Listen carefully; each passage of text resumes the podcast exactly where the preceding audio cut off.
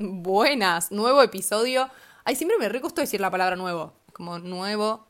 Veiga también, tipo mi apellido. Eh, lamentablemente, hoy no estoy en mi baño, estoy en mi pieza, pero estuve pensando bastante de qué hablar en este episodio. Y dije, che, nunca hablé del contenido tóxico, de lo que pienso de eso.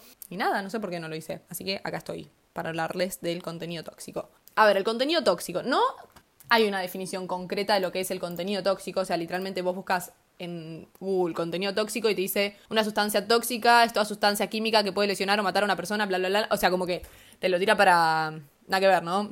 tipo las drogas o venenos o, o esas cosas. Pero bueno, el contenido tóxico es como todo aquel contenido que toca tal vez como temas sensibles y los romantiza o los trata mal, por decirlo así a la burda, ¿no? Como, bueno, las relaciones tóxicas o relaciones abusivas, con maltrato o también mismo trastornos alimenticios. Bueno, una serie infinita de, de, cosas, de temas sensibles al público que eh, no son tomados con la seriedad con la que deberían tomarse y se los termina romantizando quieras o no. O sea, tal vez la intención del autor nada que ver, pero bueno, eh, el fandom eh, lo romantiza o no le salió al autor hacer una denuncia. Y bueno, hay un sinfín de cosas malas que pueden salir de esto, eh, pero que ya lo iremos charlando. Primero que nada, la información que saqué para hacer esto es, uno, mis 19 años de vida, que, nada, 19 años es muy poco tiempo.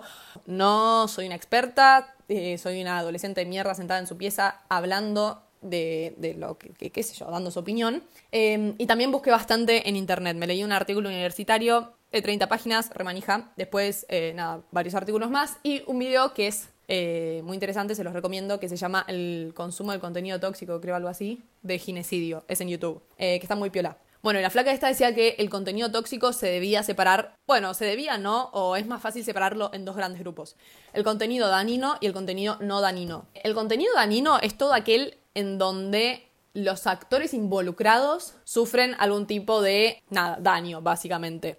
No sé cómo explicarlo. A ver, ella ha dado un muy buen ejemplo que es Cuties, Cuties, Cuties, ah, que es una película, eh, yo supongo que ya la habrán escuchado porque se, fue, se hizo bastante polémico en su momento, que es una película en donde se hace una denuncia a la sexualización de las niñas pero justamente las actrices que contrataron son niñas. Entonces se hace una denuncia a eso, pero en la película se está sexualizando a las nenas y es todo medio raro, ¿viste? Entonces vos decís, em, bueno, eso es contenido danino porque estás involucrando a actores y lastimándolos eh, posta. Después está el contenido no danino, que es todo el abanico de la ficción. Nada, básicamente los libros. Nadie sufre eh, en el libro. Los personajes no sufren porque están tan escritos son de mentira. Ah, si todavía no se dieron cuenta y aunque duela aceptarlo, son de mentira los personajes.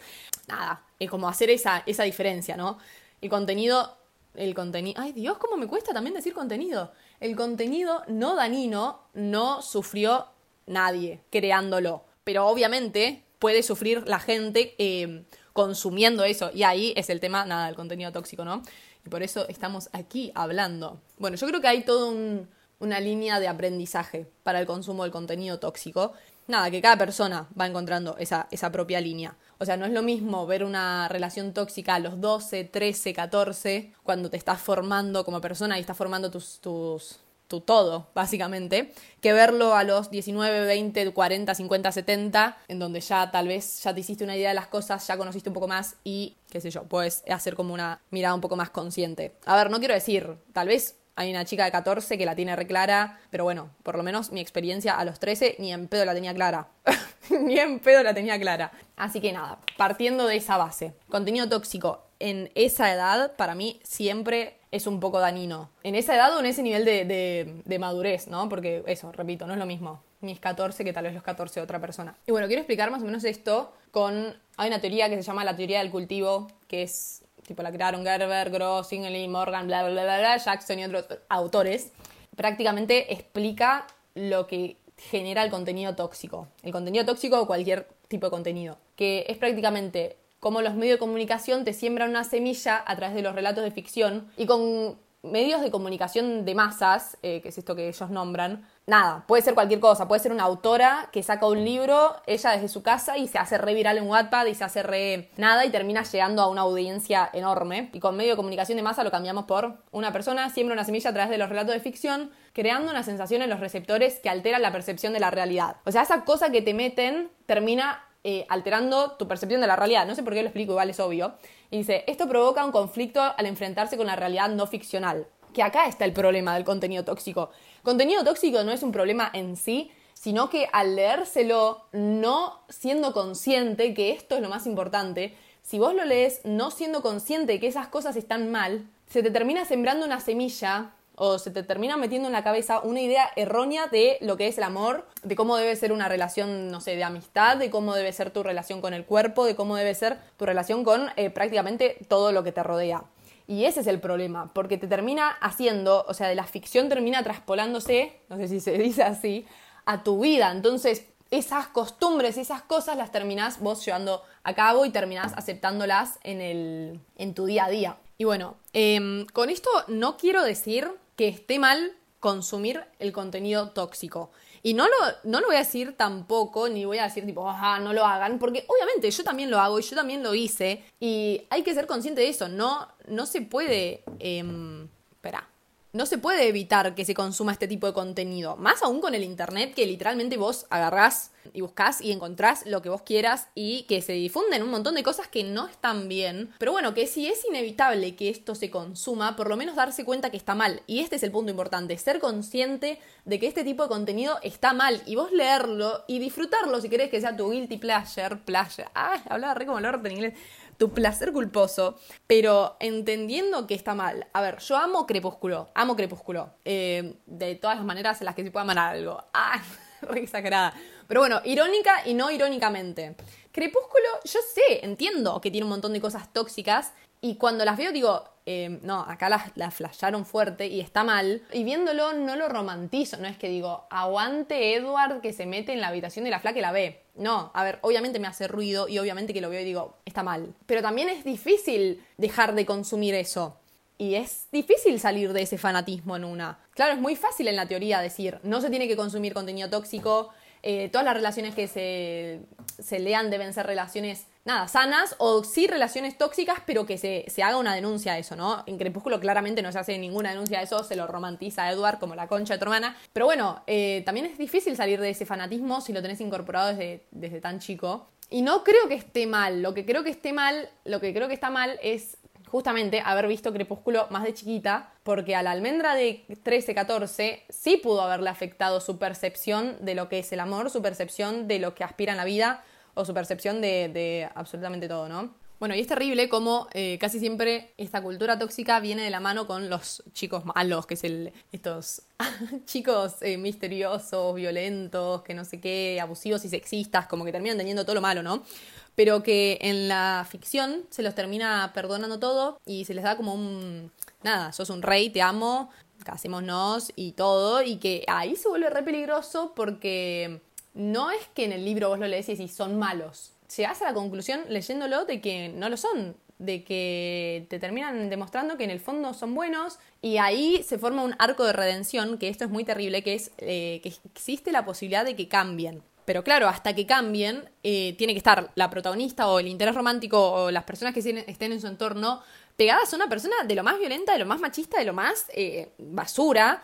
Y, nada, pero después ahí cambian y pobres tienen un pasado doloroso y, y empatizamos, eh, empatizamos con ellos y le perdonamos todo y lo que sea. Em, bueno, está mal cuando lo vemos así. Eh, es muy complejo este tema, es muy complejo porque claro, es todo tan subjetivo, o sea, ah, no sé, no sé cómo abordarlo, no sé, ya ahí va de 15 minutos, no sabía, no sabía por dónde ir, pero digo, eh, esto, entender de que todas estas cosas, por más de que te lo muestren, que cambian y que no sé qué y no sé qué, como saber que es ficción y dejarlo ahí en donde está. Y si a vos te gusta consumir este tipo de contenido y quedártelo en tu fantasía en la ficción, no me parece mal que se haga, pero siempre que se esté consciente de lo que se está leyendo es algo tóxico y es algo que no se debería recrear en la realidad. Bueno, y después está la otra cara, que es el contenido en teoría no tóxico, pero que se puede convertir en algo tóxico por ejemplo, o sea, el ejemplo más grande de todo esto es Disney y la romantización eh, de un amor que tal vez en teoría no es tóxico, ni celoso, ni manipulativo, ni nada, pero que al ver eso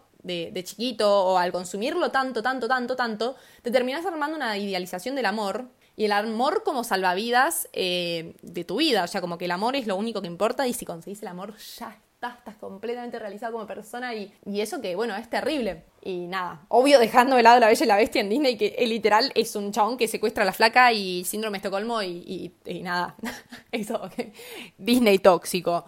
Eh, pero bueno, nada, yo también, La Bella y la Bestia la miro y la veo y, y, la disfruto. Bueno, y uno de los artículos que leí dice, la cuestión de amor romántico es identificada como responsable de hacer que las mujeres crean que la felicidad humana depende de su entrega total e incondicional a sus parejas.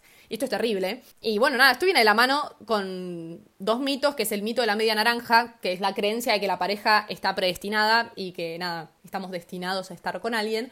Y el mito de la omnipotencia, que es que el amor lo puede todo y es suficiente para solucionar todos tus problemas. Y a ver, yo lo digo así porque a mí me recontrarremil pasó. Casi toda mi adolescencia la pasé pensando que eso, que necesitaba encontrar el amor o que necesitaba estar en pareja o que necesitaba nada, eso como para terminar de, de encontrar la felicidad. Teniendo 15, ¿no? O sea, que flaca, tenés 15, pero pero sí, re como o hacerme proyecciones a futuro y no poder proyectarme eh, estando soltera como que no, no me entraba en la cabeza no estar en pareja en, un futuro. Y eso es bastante terrible y no tampoco le voy a decir a Disney la concha de tu hermana, boludo, pone, no sé, no crees ese tipo de relaciones, porque no sé si tienen del todo la culpa. O sea, sí, pero no, qué sé yo. Ah, se recontradecía. no decía nada. Pero eso, es muy difícil si se maman estas cosas de chiquito. Y yo creo que más que el contenido tóxico, estuve rodeada de este tipo de contenido Disney y creé una toxicidad en torno a otro tipo de relaciones, que es como la relación como salvavida y la relación como único objetivo de vida. Y que a su vez eso también es retóxico. Y, y también es retóxico el otro, la otra cara, que es eh, creer que el amor es estar con alguien agresivo y tener que salvarlo y, nada, y es re terrible. Bueno, y re lo centré en el amor, pero creo que es la, manera más fácil de tratarlo y en donde hay más ejemplos, ¿no? Del contenido tóxico en torno al, romance y las parejas y todo, pero así puede haber con literalmente cualquier eh, tópico, cualquier tema o cualquier cosa. Y mismo fuera de la ficción, con las redes sociales y con esta cosa del, cuerpo perfecto, que se termina también generando una cosa tóxica y como lo lleva. Bueno, a modo de conclusión, eh, si se consume este tipo de contenidos, ser consciente de las cosas que están mal. No, no les voy a decir, dejen de verlo, dejen de, consumirlo, dejen de, de eso, porque creo que queda en una decisión de cada uno pero bueno, eso, ser totalmente consciente y poder hacer una denuncia a todo esto y decir, che, mm, me parece que estas actitudes están mal, no las quiero en mi vida. Yo me basé mucho también en una cajita de, preguntas y respuestas que dejé en mi Instagram y nada, me dejaron un montón de cosas y dije, bueno, a ver, vamos a, basarnos en estas cosas para armarme un Word y más o menos tener una cosa ordenada en mi cabeza. Al pedo, estaba, hablé tipo, pero bueno, espero que les haya gustado, fue divertido, fue interesante y creo que es un tema que tiene muchísimo para hablar, tipo voy no sé cuántos minutos hablando, mucho, pero, pero que nada, es muy difícil de tocar. Si les interesa el tema, les recomiendo que busquen en internet, está muy bueno. Em, y nada, prácticamente eso. Gracias por verme, bueno, no, gracias por escucharme. Em, nos vemos el próximo domingo. Y eso, les mando un abrazo. Gracias, nos vemos. No sé cómo pares, Tamir.